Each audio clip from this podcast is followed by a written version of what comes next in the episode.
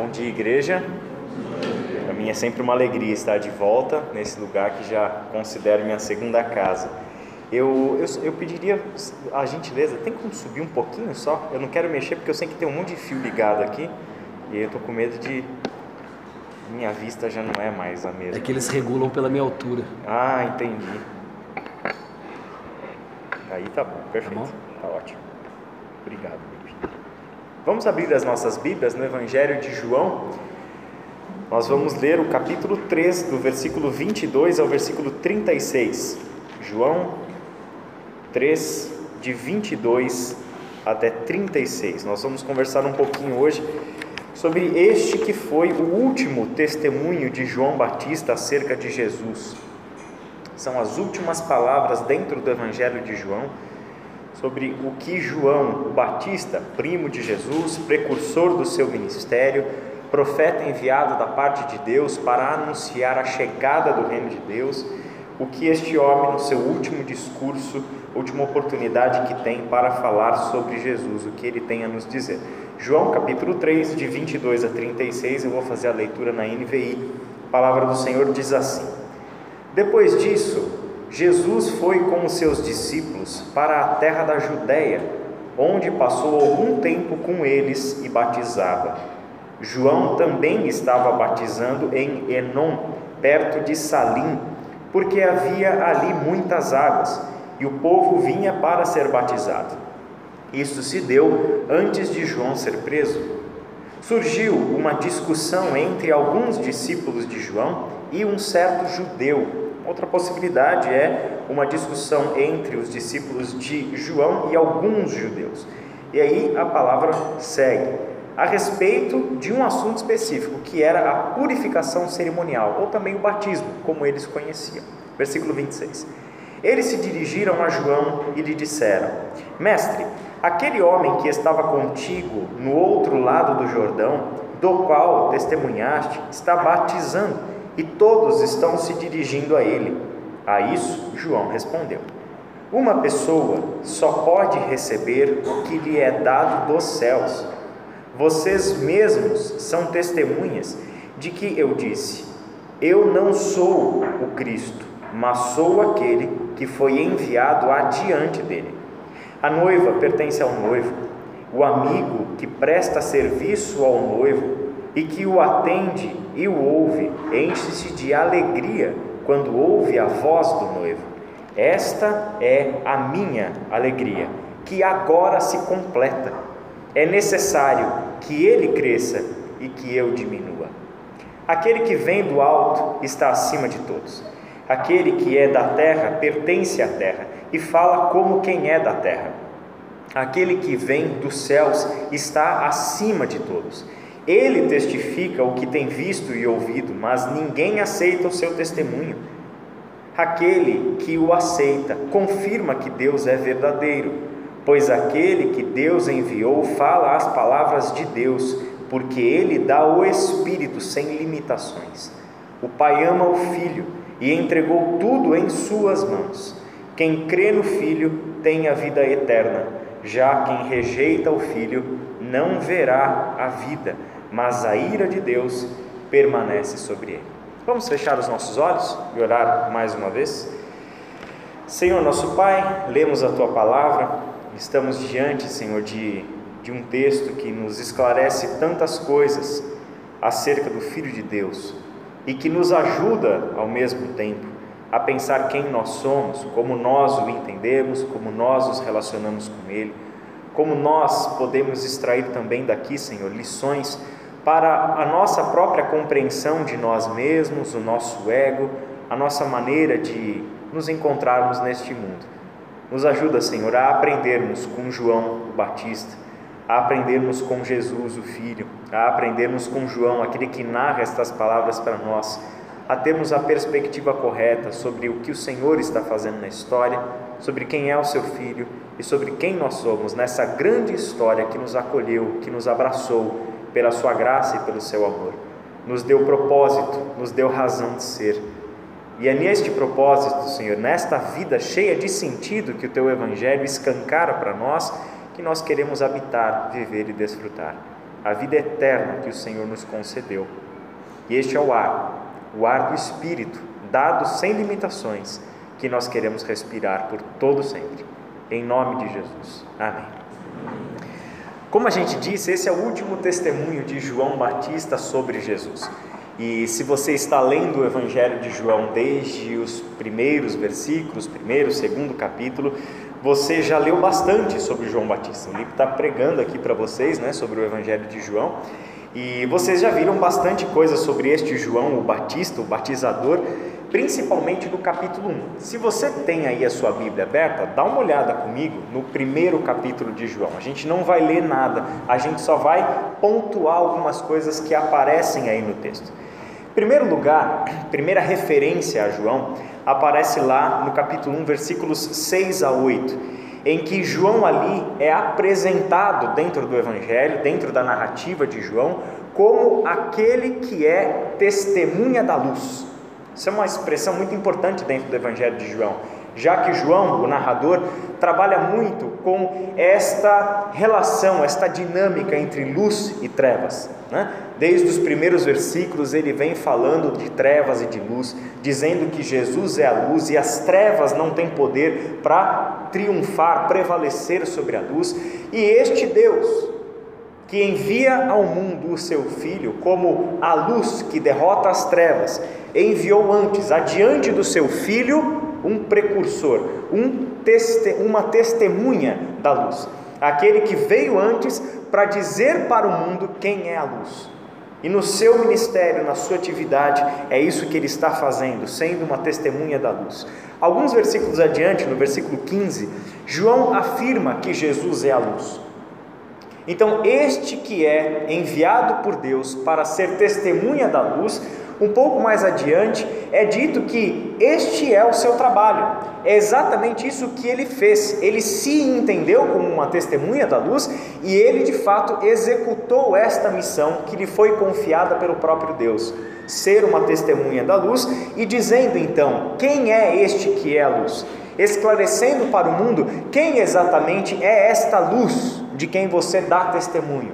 E aí, no versículo 15, nós temos com toda clareza: Jesus, o Filho de Deus, o Verbo que se fez carne e habitou entre nós, este é a luz do mundo. É dele que eu estou falando. Quando eu falo de luz, eu falo de Jesus. Quando eu falo da luz que as trevas não derrotam, é desta luz e não de qualquer outra luz, de não qualquer outra lamparina nem de nenhuma outra luz artificial, não, eu estou falando desta luz. Jesus, o Filho de Deus, este é a luz. No mesmo capítulo 1, do versículo 19 ao versículo 28, tem uma cena interessante, porque diante da expressividade do ministério de João, o que ele vinha fazendo, o fato de que as pessoas começavam a ouvir João, ir atrás de João, se submeterem ao batismo de arrependimento que João propunha e assim por diante, João começa a ganhar visibilidade. Este que é enviado da parte de Deus para ser testemunha da luz começa a ganhar visibilidade. Isso chama a atenção das autoridades judaicas, isso chama a atenção dos judeus que vão até João questioná-lo: quem é você? Como que você se entende? E nesta cena nós temos algo muito marcante, decisivo para entender, entender o texto de hoje, que é quando João nega ser o Cristo. João nega ser o Cristo, olha, eu não sou o Cristo, eu sou apenas aquele que foi enviado adiante dele, eu sou o precursor daquele que é o Cristo. João sabe exatamente o seu papel, a sua função, a sua missão, ele tem compreensão e não almeja para si nada além disso o que lhe foi designado. Eu não sou o Cristo, eu sou um precursor daquele que de fato é o Cristo. E aí, do versículo 29 ao versículo 34, mais João na narrativa de João, o evangelista. Ele afirma, e talvez esse seja um dos textos, uma das falas mais famosas de João sobre Jesus: Eis aí o Cordeiro de Deus que tira o pecado do mundo. Este é o Cordeiro de Deus que tira o pecado do mundo. Nesta cena, que está narrada de 29 até 34, João faz algumas afirmações. A primeira delas é essa: que Jesus é o Cordeiro de Deus. A segunda que Jesus é superior a ele, João. A terceira é que Jesus existia antes dele. E a quarta é que este Jesus batiza com o Espírito Santo. Tudo isso esclarecendo por que, que ele não é o Cristo, por que, que ele é o precursor, ele é o Cordeiro de Deus. Com isso, ele aponta para sacrifício. Ele é o sacrifício, não eu. Eu não vou morrer por vocês. Ele é o Cordeiro de Deus que tira o pecado do mundo. É por meio do sacrifício dele que o mundo poderá ser perdoado. Então, ao afirmar que Jesus é o Cordeiro de Deus, ele está falando sobre o sacrifício. Ao afirmar que Jesus é superior a ele, ele está reconhecendo em Jesus o senhorio, a soberania, a autoridade sobre ele. Ele reconhece Jesus como Senhor, aquele que é superior a mim. Eu estou debaixo do seu senhorio. Ao afirmar que Jesus existia antes dele, Jesus está fazendo a afirmação de abertura do Evangelho de João. Este é o Verbo, por meio de quem todas as coisas foram criadas, por meio de quem todas as coisas foram feitas. Ele faz referência à pré-existência de Jesus. Não tem ninguém que esteja antes dele. Por quê? porque Ele é a origem de tudo. Foi por meio dele que todas as coisas vieram à existência. Ele existe antes, logo não há ninguém anterior a ele. Todas as coisas tiveram origem nele. E por fim, ele diz que Jesus batiza com o Espírito Santo. Se com a afirmação de que ele existia antes dele, ele fala de Jesus ser o Verbo encarnado de Deus, ao afirmar que ele batiza com o Espírito Santo, João, o Batista, introduz outra temática fundamental dentro do Evangelho de João, o evangelista, o narrador, que é Jesus ser a fonte da vida eterna. Ele batiza com o Espírito Santo, ele batiza com o Espírito que dá vida. Ele batiza com eu, eu João Batista batizo com água e batizo para arrependimento. Mas este que está por vir, o Cordeiro de Deus que tira o pecado do mundo, ele é diferente. Ele batiza com o Espírito Santo. E isso significa que no batismo dele nós recebemos vida. Nós recebemos o Espírito da vida e esta é a vida do próprio Deus. Por quê? Porque ele fala de vida de qualidade eterna é diferente desta vida que a gente conhece. Só existe um que pode conceder vida eterna, é aquele que é eterno. Logo, Deus dá a nós a sua vida e Jesus batiza todo aquele que crer com o Espírito Santo, logo, o Espírito da vida eterna. No mesmo capítulo 1, do verso 35 até o 42, João afirma mais uma vez que Jesus é o Cordeiro de Deus. E em decorrência deste evento, algo começa a acontecer. A gente começa a ver o capítulo 1 fechando com uma leve transição no ministério de João Batista. Porque nesta cena final, dois discípulos de João passam a seguir Jesus. Jesus. João aponta para Jesus como o Cordeiro de Deus, e dois dos seus discípulos começam a seguir Jesus. E para fechar essa cena de transição com chave de ouro, quem que ele encontra? Quem que Jesus encontra pela primeira vez na narrativa de João? Pedro. Aquele que vai ser o seu principal discípulo no que diz respeito à liderança dos doze. Certo? Então, a transição qual que é? João vem preparar o caminho, vem testemunhar, vem apontar, ele não vem querer para si, ele não quer assumir uma posição que não lhe é devida, ele tem completa consciência de quem ele é e o que ele está lá para fazer. E para coroar isso, para coroar todo esse testemunho, toda essa profundidade que vocês já estudaram sobre as falas de João acerca de Jesus, ele entrega para Jesus os seus discípulos. Está aqui.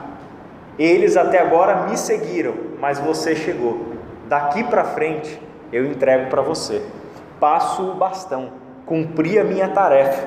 Não há em João qualquer ciúmes, não há em João qualquer rivalidade de jeito nenhum. Ele sabe exatamente para quem ele estava preparando discípulos. Dois dos seus discípulos seguem Jesus e um terceiro é acrescentado, e este terceiro é justamente Simão Pedro, que vai ter ali o seu primeiro encontro com Jesus. Isso prepara para nós a sala para entendermos esse texto que a gente acabou de ler. Porque se a gente isolar esse texto, parece uma coisa meio sem sentido, uma discussão, sabe, de, de picuinha, de, de coisinha assim, sabe? Não, se a gente entender, a partir desta sala montada no capítulo 1, fica mais claro que, em primeiro lugar, essa discussão que vai lá do capítulo 3, de 22 até 26, acerca do batismo, tem tudo a ver com este movimento do reino de Deus que estava sendo inaugurado naqueles dias. E João, o Batista, é peça-chave nessa história de Deus. Ali a gente tem nos versículos 22 e 23, vamos ler novamente? Depois disso, Jesus foi com os seus discípulos para a terra da Judéia, onde passou algum tempo com eles. Isso significa que Jesus adentrou mais o interior da Judéia, né? Então ele foi caminhando, rumando mais para o interior da Judéia. E aqui é dito algo interessante sobre Jesus que a gente não teria conhecimento sem essa fala. Jesus batizava. Jesus estava batizando. Então aqui é interessante esta afirmação, essa, essa, essa elucidação que João traz sobre o ministério de Jesus. Versículo 23: João Batista também estava batizando em Enon, perto de Salim, porque ali havia muitas águas. Nós não sabemos ao certo né, a posição geográfica dessas cidades, mas ao que tudo indica, são cidades que fazem parte já de Samaria até porque no capítulo 4 Jesus vai para Samaria, né? Então nós temos ali uma ideia de proximidade de Samaria, talvez já nas dependências não mais da Judéia, mas já em região de fronteira ali com a Samaria. Essas localidades, então, e o que está acontecendo, né? Dois lugares diferentes, dois batizadores, dois times: Jesus e os seus discípulos, João e os seus discípulos. E estes dois times nessas duas localidades fazem uma mesma coisa, que é batizar essas pessoas com água, uma mesma atividade. Isso para o judaísmo deste tempo não é totalmente novo. A, o batismo, a prática do batismo já fazia parte de rituais de purificação dentro do judaísmo do primeiro século. Então, batizar com água já era uma atividade que alguns grupos judaicos praticavam naquele contexto. O diferencial do batismo não é que é água, derrubar uma pessoa dentro da água, tirar de volta e etc. Não, não é a forma que existia o diferencial. O diferencial era qual é a razão de se submeter a esse batismo. Por que exatamente ser batizado por um ou por outro aqui? Esse batismo, como nós sabemos, era um, um batismo de arrependimento.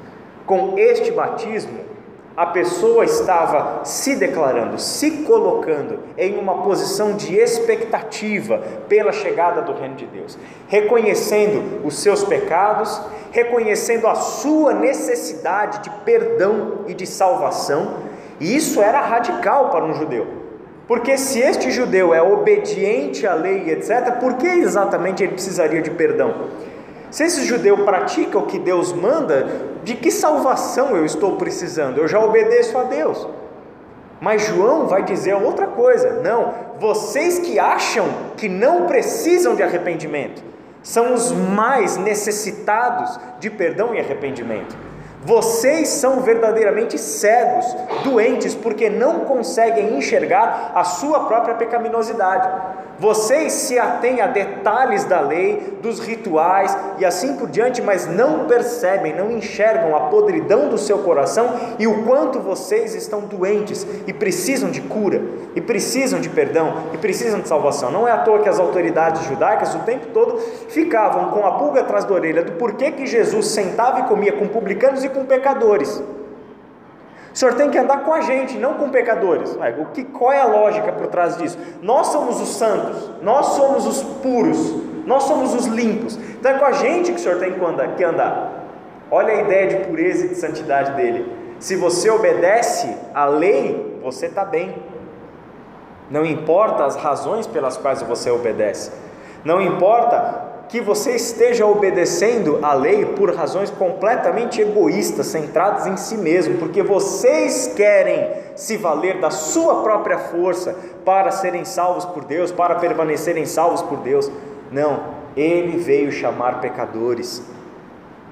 E o pior tipo de pecador, gente, é aquele que não se enxerga, é aquele que não vê a sua própria podridão, é aquele que se justifica, inclusive teologicamente na sua pureza e na sua bondade, que se baseia e que se sustenta na sua própria força. Jesus vem mostrar, e João também, que não era bem assim. E assim, a perspectiva dos discípulos de João é muito interessante, porque ela flerta com este sentimento próprio de corações não arrependidos, de corações que ainda não enxergam a realidade como de fato ela é. Porque esse texto diz, no versículo 25, que essa discussão que surgiu entre alguns dos discípulos de João e um certo judeu a respeito da purificação cerimonial, ou seja, uma discussão teológica. Interessante você notar isso no Evangelho de João. No capítulo 4, a mulher samaritana, quando vai percebendo para onde Jesus leva a conversa, faz o que? Introduz uma discussão teológica. Aqui, qual é o catalisador dessa fala dos discípulos para João? Uma discussão teológica acerca da purificação cerimonial. Desvia o foco e foco desviado, a gente se perde completamente. Então, por causa ou na antessala ali de uma discussão teológica, eles vão para João e introduzem para João um problema, que era problema da perspectiva deles. Eles se dirigiram a João e lhe disseram: Mestre, aquele que estava contigo do outro lado do Jordão, do qual testemunhaste, está batizando e todos estão se dirigindo a ele. Em outras palavras, sem formular exatamente o que eles querem formular, eles deixam no ar algo que, da perspectiva deles, pode ser o prenúncio de um problema. Que problema é esse? Em outras palavras, João, Jesus está ganhando popularidade e você está perdendo. Percebe a mentalidade? Você percebe que nós não estamos protegidos desse tipo de mentalidade, nem andando com alguém como João Batista, humilde que era, centrado que era, consciente de si que era. Os caras estão andando com João. Isso é o que acontece quando a gente se perde em detalhes que não importam verdadeiramente. E aí eles vão discutir e levar para João: João, talvez seja melhor a gente começar a repensar as coisas contratar uma equipe de marketing, reforçar as suas páginas nas redes sociais, porque você está perdendo seguidores. Os caras estão te cancelando. Você está perdendo seguidores. Tem que fazer alguma coisa. Tem que fazer alguma coisa. Interessante essa perspectiva. Jesus está ganhando popularidade. As pessoas estão começando a seguir Jesus. E sabe o que é que tem de mais maluco nessa preocupação dos discípulos? É que eles mesmos disseram para João: aquele homem sobre quem você deu testemunho. Eles sabiam quem era Jesus, porque tinham ouvido o testemunho de João e ainda assim não conseguiam perceber o que estava acontecendo. Não tinham os seus olhos aclarados sobre qual é a situação. Então, o texto segue, nos dando a perspectiva de João sobre o que está acontecendo. Versículos 27 até 30. A gente lê no versículo 27 João dizendo o seguinte: A isso João respondeu: Uma pessoa só pode receber o que lhe é dado dos céus. Com essa afirmação do verso 27, João está dizendo o seguinte: De onde vem a autoridade? De onde vem a autoridade? A autoridade só vem de um lugar. A autoridade que nós reconhecemos. A autoridade que abre a sua boca para falar e diante da sua voz nós nos prostramos. Essa é a autoridade. E ela vem dos céus. A autoridade não vem do reconhecimento da população. A autoridade não vem de número de seguidores. A autoridade não vem do reconhecimento de homens. A autoridade não vem da chancela das autoridades judaicas. Não é daí que vem a autoridade. Para começo de conversa, a autoridade que nós reconhecemos como única autoridade diante de quem nós nos prostramos e obedecemos, vem dos céus, vem do alto. Versículo 28, ele diz o seguinte: Vocês mesmos são testemunhas de que eu disse: Eu não sou Cristo, mas aquele que foi enviado adiante dele. Com essa frase, João está dizendo que ele tem consciência de que ele foi constituído como um preparador do caminho. Eu sou aquele que foi enviado da parte de Deus. Essa autoridade que veio do alto me designou como alguém que vai adiante do Cristo e lhe prepara o caminho. Com isso, João demonstra uma profunda consciência de quem ele é, de qual é o seu papel, de qual é a sua função. Em outras palavras, ele tem o seu ego no lugar certo. Ele tem o seu ego no lugar certo.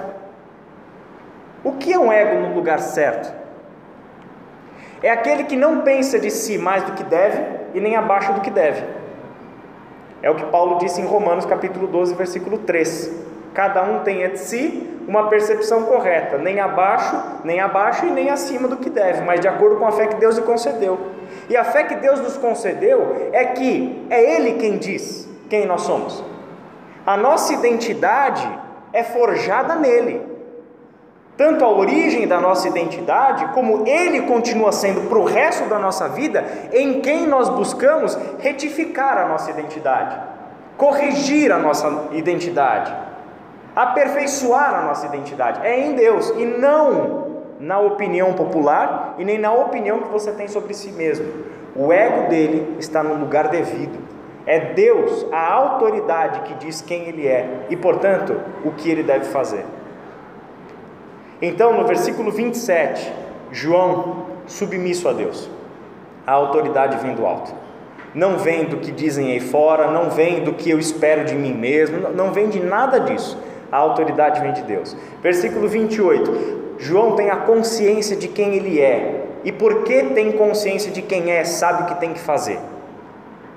Versículo 29. O texto diz assim: A noiva pertence ao noivo o amigo que presta serviço ao noivo e que o atende e o ouve enche-se de alegria quando ouve a voz do noivo. Esta é a minha alegria que agora se completa. Olha que interessante.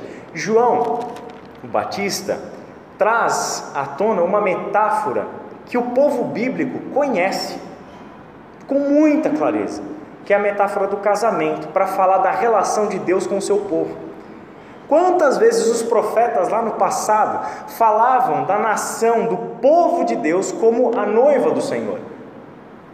O Deus que acolheu, preparou-se para o casamento e esta noiva se prostituiu, casou-se com outro, adulterou. Lembra dessas metáforas do casamento? Ela é uma das mais utilizadas no Antigo Testamento para falar da relação de Deus com o seu povo. E a igreja cristã se apropriou dessa metáfora. Porque quando você olha, por exemplo, lá para o livro do Apocalipse, qual é o ápice do que está para acontecer? Um banquete de casamento. A noiva é entregue para o noivo e ali há a celebração das bodas do cordeiro. Essa é uma metáfora muito profunda. E aqui João está antecipando um assunto. Ele está dizendo o seguinte: nesta grande história de casamento que vai terminar com uma grande festa, que é as bodas do cordeiro, quem eu sou? Eu sou o amigo do noivo, eu sou o padrinho. E a minha alegria não é porque eu não sou o noivo, a minha alegria é porque eu sou o amigo do noivo.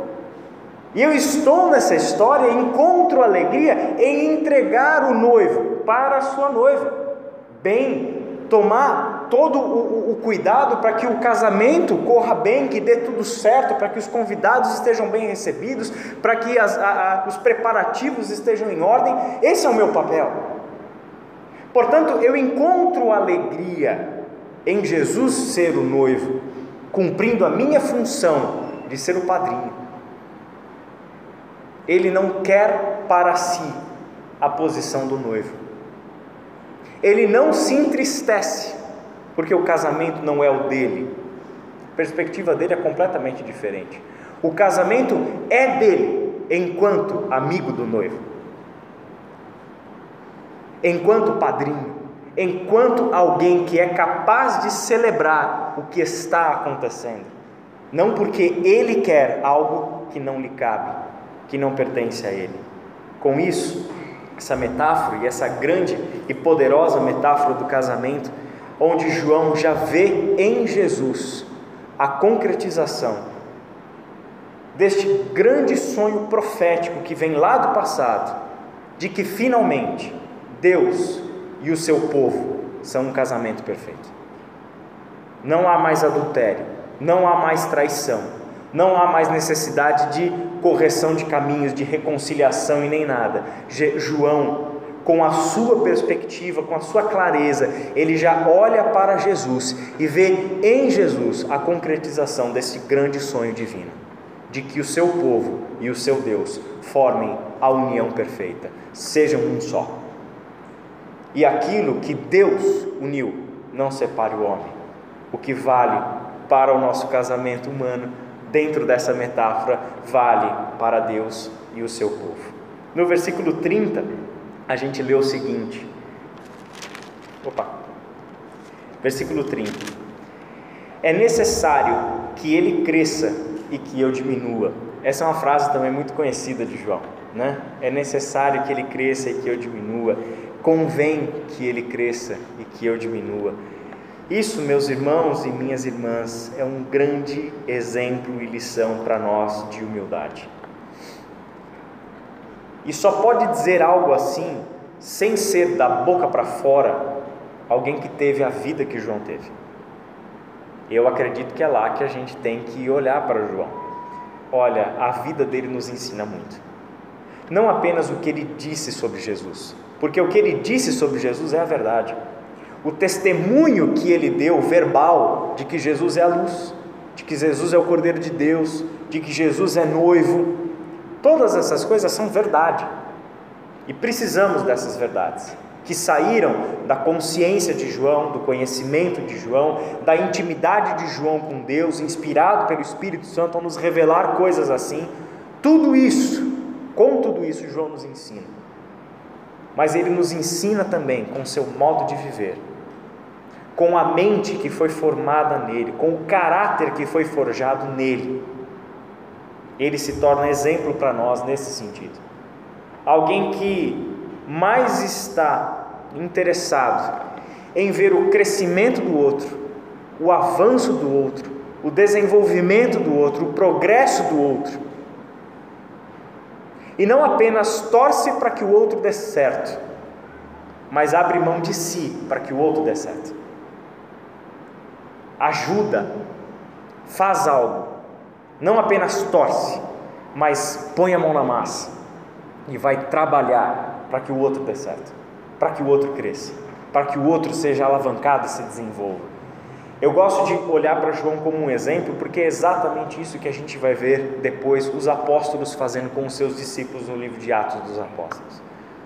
Pessoas tremendamente interessadas em formar outras, levar outras pessoas ao conhecimento de Deus, sabendo que elas poderão liderar outras pessoas, conduzir outras pessoas à verdade do Evangelho e dedicam a sua vida para pessoas. Entenda isso. Quando a gente vê a expansão da igreja no livro de Atos, nós não estamos vendo pessoas dando a vida para que uma instituição dê certo. Elas estão dando a vida por pessoas. E ao darem a vida, o trabalho, o suor, o tempo, pagarem o preço, tudo isso é dirigido a pessoas em quem Deus quer formar o seu filho. É isso que a gente vê acontecer. E João não poderia ser diferente. Como um precursor do reino, ele é também, para nós, um precursor do discipulado eficiente. O discipulado do jeito que Deus almeja, do jeito que Deus quer. Por fim, o texto se encerra do versículo 31 ao versículo 36 com a perspectiva de João, mas o outro João, o evangelista. Essa parte do texto é João, o narrador, que vai introduzir o que ele aprendeu, o que ele entendeu e o que ele quer nos ensinar com tudo isso que está acontecendo. João vai fazendo isso, né? A sua percepção, a sua lente de narrador, o seu óculos de narrador vai sendo introduzido no texto de um jeito muito sutil, de modo que às vezes a gente nem percebe que agora é o narrador que assumiu a voz e é ele que está falando, e é ele que está conversando com a gente. Do versículo 31 até o versículo 36, a gente vai indo parte a parte. A gente descobre algumas coisas. Primeiro, versículo 31. Aquele que vem do alto está acima de todos, aquele que é da terra pertence à terra e fala como quem é da terra. Aquele que vem dos céus está acima de todos. Com esse versículo 31, você já percebeu que ele repetiu, retomou e ampliou algo que João Batista disse sobre Jesus, né? Porque lá no versículo 27 ele fala sobre a autoridade que vem dos céus e no versículo 28 ele fala sobre essa submissão a Jesus, não sendo ele o Cristo. E aqui no versículo 31 ele de novo fala que aquele que vem do alto é aquele que tem a autoridade, é aquele que tem o poder, é aquele que está acima de todos. E aí ele diz algo que parece meio enigmático, né? Aquele que é da terra pertence à terra e fala como quem é da terra. Aquele que vem dos céus está acima de todos. O que isso significa? Quem é da terra e quem vem da terra? Todos nós. Temos isso em comum. Então se refere aqui à humanidade, à nossa condição humana, na qual João Batista se insere. Na qual os discípulos do Batista também se inserem. Então, aquele que é da terra, ele tem suas próprias características. Ele pertence a esta terra e ele fala como quem é da terra. O que ele tem a dizer, ele diz a partir do que a sua condição de terráqueo lhe permite dizer. É aquilo que ele enxerga, fala das nossas limitações. Porque ao falar sobre quem é da terra, ele está contrapondo com quem é do céu, com aquele que veio do céu, aquele que é do céu, aquele que está acima de todos. Ele contrapõe. Este aqui tem limitações, porque este é da terra, pertence à terra e fala como quem é da terra. A nossa percepção e a nossa fala sempre será parcial e limitada pela nossa condição humana.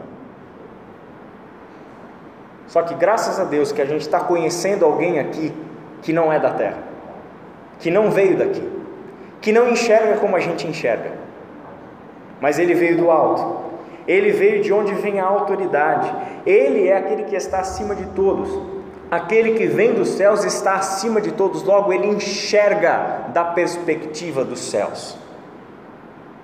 Com isso, João introduz um assunto muito importante para nós, que ele vai retomar no seu evangelho, que é quem vê bem, quem consegue enxergar com clareza a realidade como de fato ela é. Não é quem é da terra, mas é aquele que veio do céu. Então, se eu quero ver as coisas com clareza, se eu quero enxergar a realidade com a devida clareza, se eu quero ter o poder de interpretar as coisas com a devida clareza, eu preciso enxergar com os olhos daquele que veio do céu, daquele que veio do alto, daquele que não está limitado à nossa condição humana. Eu tenho que enxergar as coisas da perspectiva dele. Interessante porque um pouco mais para frente no capítulo 7, Lipe, eu estou adiantando um monte de coisa aqui, desculpa, mas depois você retoma. E aí você corrige se eu falar alguma besteira. No capítulo 7, é... ou capítulo 6, agora eu não lembro, tá vendo? Me confundi. Filipe, um dos discípulos de Jesus, chega para ele e fala: Mostra-nos o Pai e está tudo certo. E, e Jesus fica meio que indignado com essa fala. Por quê? Qual é a diferença? Filipe, você não enxerga o que eu enxergo? Você não vê o que eu vejo? Filipe é da terra, enxerga como quem é da terra e fala como quem é da terra. Logo, quem é Jesus? Filho de José e Maria, carpinteiro de Nazaré. Mas quem de fato é ele? Não é apenas o filho de José e Maria, carpinteiro de Nazaré. Ele é o Verbo encarnado. É por meio de, dele que todas as coisas vieram à existência. Ele é o Senhor de tudo que existe. Ele é o Filho de Deus, o Cordeiro de Deus, que tira o pecado do mundo.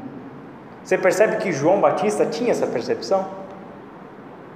Por quê? Porque ele enxerga com os olhos daquele que vê melhor. E é aquele que veio do alto. Então, esse texto vem mostrando mais algumas coisas para nós. Versículos 33 e 34. Aquele que o aceita confirma que Deus é verdadeiro. Pois aquele que Deus enviou fala as palavras de Deus, porque ele dá o Espírito sem limitações. Esses dois versículos falam algo muito importante para nós, porque retomam o que João já havia dito, lá no mesmo capítulo 3, do versículo 16 até o 21. Sabe aquela famosa passagem, porque Deus amou o mundo de tal maneira que enviou o seu único filho, né? Então, esta fala de João, o narrador, introduzida lá, é retomada aqui para fortalecer um princípio que tem que ficar muito claro para nós, discípulos de Jesus. Aqueles que confiam, aqueles que creem nas palavras de Jesus, são aqueles que confirmam que testificam, que assinam embaixo uma única verdade fundamental: Deus é verdadeiro. Deus é verdadeiro. E o que significa exatamente confiar e crer? Na prática, gente, confiar e crer não é uma questão teórica, abstrata. Da perspectiva bíblica, Confiar e crer se traduz no modo de vida. Então, crer no que? Ah, na doutrina certa sobre Jesus. Li um livro de teologia sistemática e decorei a cristologia, então eu estou bem. Não é disso que se trata. Confiar e crer, dentro da perspectiva bíblica sobre fé, tem a ver com obediência. Então, o que é entrar em crise de fé? Crise de fé não é dúvida teológica. Crise de fé é falta de obediência. Crise de fé é ouvir o mandamento e não obedecer o mandamento. Crise de fé é ame o teu próximo como a ti mesmo, mas eu prefiro amar a mim mesmo e não o próximo. Isso é ter crise de fé. É ter crise de obediência. É ter crise de submissão. Então, aqueles que confiam, aqueles que creem, são aqueles que obedecem às palavras de Jesus, são aqueles que ouvem a voz do pastor e seguem o seu comando, fazem o que ele faz, obedecem às suas palavras. Quem vive assim testifica a verdade de Deus na sua vida testifica que Deus é verdadeiro não porque os seus argumentos contra os ateus são bons, mas porque na tua vida você mostra que vale a pena vir ver, viver e pagar o preço por cada verdade que você confessa sobre quem é Deus.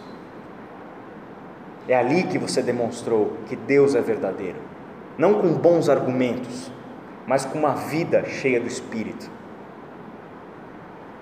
Porque este que fala é aquele que dá o Espírito sem limitações. Como eu gosto dessa expressão. Em outras palavras, este é aquele que veio conceder vida, mas vida que transborda. Não é vida que fica medindo um pouquinho de vida para você, um pouquinho de vida para você. Não, é a vida que transborda, é vida em abundância. Ele veio para se derramar sobre nós para nos encher sem nenhum tipo de impedimento, sem nenhum tipo de limitação, para dar de si para nós o quanto for necessário, sem nenhuma limitação. É aquele que está aqui porque é abençoador, porque é misericordioso e porque decidiu nos conceder a vida e a vida de qualidade eterna. Ele nos dá o Espírito sem limitações, o Espírito da vida abundante. E por fim, versículos 35 e 36. O Pai ama o Filho e entregou tudo em Suas mãos. Quem crê no Filho tem a vida eterna, já quem rejeita o Filho não verá a vida, mas a ira de Deus permanece sobre ele. Vamos reler capítulo 3, versículos 16 e 17, e a gente compara com esse aqui. Porque Deus tanto amou o mundo, que deu o seu Filho unigênito, para que todo aquele que nele crer não pereça, mas tenha vida eterna. Versículo 16. A primeira frase, então, de novo. Vamos lá, vamos ler juntos? Só a primeira frase. Porque Deus tanto amou o mundo, que deu o seu Filho unigênito. Para aí. Versículo 36. Desculpa, 35. O Pai ama quem? O Filho. Então, neste pequeno trecho, a gente aprendeu duas coisas sobre Deus. Ele ama o mundo e ele ama o seu filho. Versículo 16: Ele ama tanto o mundo, ele ama tanto aqueles que pertencem à terra, que ele entregou aquele que ele ama, o seu filho. O seu filho. E ele entregou o seu filho, voltando no versículo 35 e 36. E ele entregou o seu filho e entregou ao seu filho, no versículo 36, o que? Todas as coisas. Ele colocou a autoridade nas mãos do seu, do seu filho. Ele deu ao seu filho a concretização do seu propósito, a concretização do seu grande plano, que lá no versículo 16 já tinha sido antecipado: todo aquele que nele crer não pereça, mas tenha a vida eterna. Versículo 35 chega na, 36 chega na gente. Quem crê no Filho tem a vida eterna. Isso significa o quê? Que quem rejeita o Filho não verá a vida, mas a ira de Deus, a condenação de Deus permanece sobre ele. Continuação do versículo 16 e 17. Ele enviou seu Filho ao mundo, seu Filho unigênito, para que todo aquele que nele crer não pereça, não morra, mas tenha a vida eterna. Pois Deus enviou o seu Filho ao mundo, não para condenar o mundo, mas para que este fosse salvo por meio dele. Jesus Cristo vem a este mundo não com a missão de condenação, ele vem com a missão de salvação. Porque ele não pode condenar o que já está condenado, ele vem para salvar. Ele vem para redimir, ele vem para ser o Cordeiro de Deus que tira o pecado do mundo. Versículo 18 diz que quem nele crê não é condenado, mas quem não crê já está condenado, por não crer no nome do Filho unigênito de Deus. Basicamente, uma repetição no versículo 36. Quem crê no Filho tem a vida eterna, já quem rejeita o Filho não verá a vida, mas a ira de Deus permanece sobre ele. Aqui fica muito claro que crer no Filho de Deus significa receber a vida eterna. Receber a vida eterna. Essa palavra no Evangelho de João é tão importante, tão importante, que João quase nada fala sobre reino de Deus. Ele se concentra em vida eterna. Este é o efeito da obra de Jesus Cristo. Este é o efeito de crer em Jesus Cristo, de ter recebido a bênção de Jesus Cristo. Passamos a ter vida eterna. Quando João fala de vida eterna, se você presta bem atenção no texto e percebe como ele fala e o que ele fala sobre a vida eterna, e aqui eu vou me segurar porque eu não vou dar mais nenhum spoiler, mas a gente sabe que João está falando de não de uma vida que nós estamos aguardando lá no futuro. João não está falando em uma vida que nós esperamos para depois da morte. Porque a vida eterna é a vida de Deus. Crer em Jesus, receber o batismo com o Espírito, aquele que é derramado sobre nós sem limitações, significa entrar hoje em contato com a nossa fonte, de vida e de sentido, que é o Deus eterno. Quando nós ouvimos Jesus prometer vida eterna, não pense você que esta vida está te esperando depois da morte. Jesus sempre pensou, e João entendeu, e os discípulos entenderam. A gente se perdeu na história, mas eles sempre entenderam a vida eterna como a dádiva de estar em contato e comunhão com Deus e o seu Filho, hoje, aqui e agora. Estar numa relação perfeita com a Trindade Santa, o Espírito que foi derramado em nós, o Pai e o Filho, a comunhão perfeita. Isso é desfrutar hoje, aqui e agora da vida eterna. Viver a vida eterna é viver em obediência à voz do bom pastor. Isso é desfrutar de verdadeira vida. É a partir dela enxergar que todas as outras coisas não são vida, são morte. Que eu só posso encontrar uma vida. E esta é a vida eterna que Jesus Cristo veio a conceder para a gente. Eu gostaria de convidar você para que você fechasse os seus olhos, curvasse a sua cabeça e a gente tivesse um momento de oração.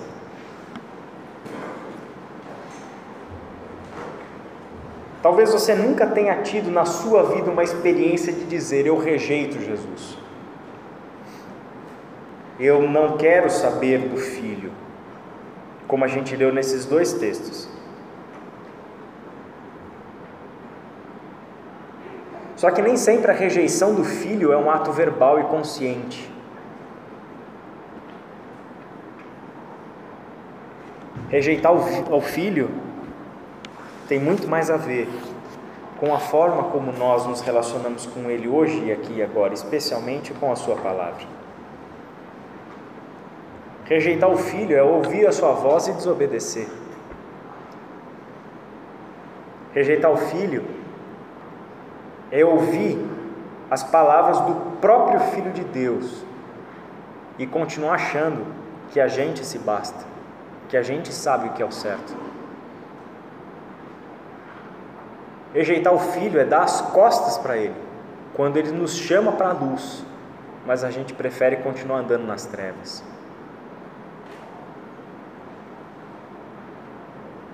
Por isso, eu gostaria de que o Espírito Santo de Deus sondasse os nossos corações. E nos, dá, nos desse a visão daquele que enxerga as coisas a partir do alto, para que nos desse a visão sobre nós mesmos, sobre o nosso coração, e a gente, com coragem, fizesse a oração: Sonda-me, ó Deus, e vê se há algo em mim que te desagrada. Senhor, traga a luz, porque eu sou aquele que ouviu o teu Evangelho e eu quero crer, confiar, obedecer exclusivamente ao bom pastor, aquele que dá a vida pelas suas ovelhas e de quem eu me identifico ser uma ovelha. Pai querido, nós, diante da tua glória, diante da glória que o Senhor revelou a nós no sacrifício do seu Filho. Teu amor leal, tua graça, tua misericórdia. Senhor que nos alcançou aqui, Senhor que nos acolheu em Sua eternidade, Senhor que nos dá o Espírito sem limitações.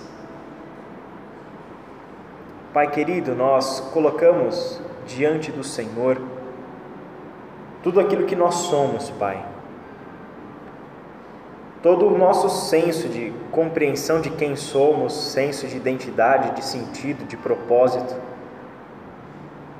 E é aos pés do teu trono de graça que nós nos achegamos com um único desejo: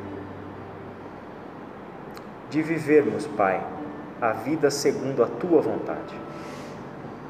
O único desejo de te obedecer de ouvir somente a tua voz, de reconhecer somente a sua autoridade, de termos o nosso ego colocado no lugar certo e sairmos, Pai, do encontro com o Deus Altíssimo conscientes de quem nós somos, verdadeiramente humildes, sabendo que se não for pelo teu amor e graça, nós não somos nada. Pai querido, nós te rogamos que o Filho não seja rejeitado no coração de nenhum de nós, nas nossas atitudes cotidianas, que não haja entre nós, Pai, desobediência ao Senhor Jesus Cristo, mas que sigamos firmes, Pai, caminhando com aquele que é o nosso bom pastor. Que a tua graça e o teu cuidado seja sobre a tua igreja, hoje e sempre. Amém.